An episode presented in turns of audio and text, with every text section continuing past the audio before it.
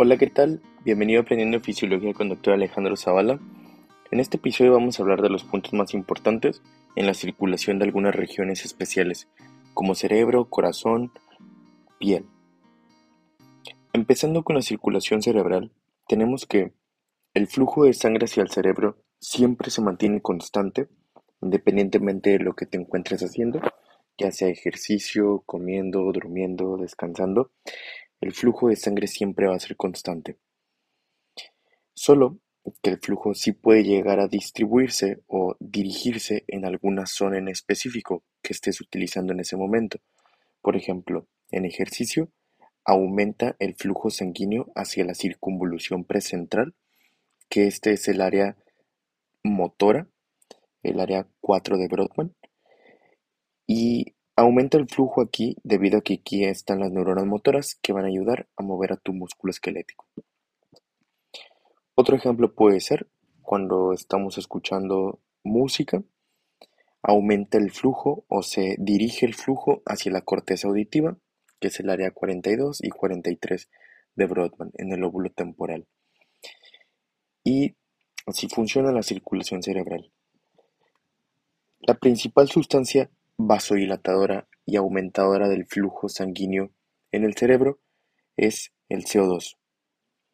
Cuando en el organismo incrementa el CO2, es decir, una hipercapnia, esto puede llegar a producir un aumento en el flujo sanguíneo cerebral.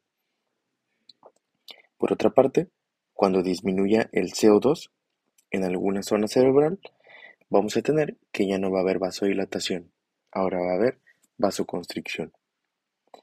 Continuando ahora con la circulación a nivel del corazón, tenemos que el miocardio se irriga por las arterias coronarias, las cuales se originan en la válvula aórtica. Tenemos que el miocardio se irriga o se nutre en diástole, ya que al estar en diástole tenemos que se cierra esta válvula aórtica y la sangre puede ingresar a las arterias coronarias y recorrer a el miocardio.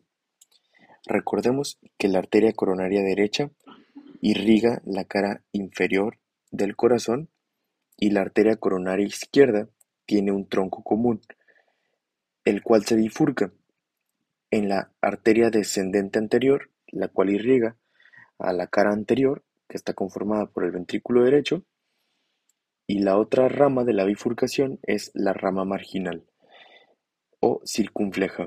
Esta irriga a el ventrículo izquierdo y cara izquierda del corazón. La principal sustancia que provoca una vasodilatación en las arterias coronarias y aumenta el flujo de sangre hacia el miocardio es la disminución de oxígeno y un aumento de adenosina. Estas dos situaciones provocan una vasodilatación y aumento del flujo sanguíneo miocárdico.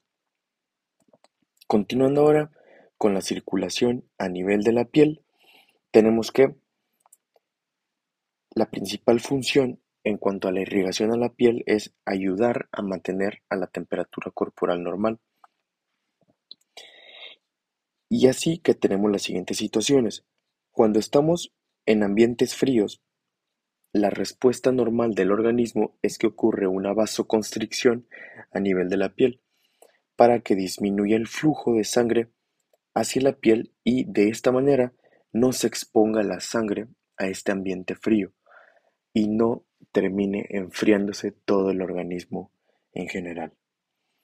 Por otra parte, en ambientes calurosos ocurre una vasodilatación y un aumento del flujo sanguíneo hacia la piel y esto va a ayudar a que haya una mayor filtración de sangre, mayor filtración de líquidos, mayor activación a nivel de las glándulas sudoríparas y que éstas a su vez produzcan sudor y logren enfriar al organismo.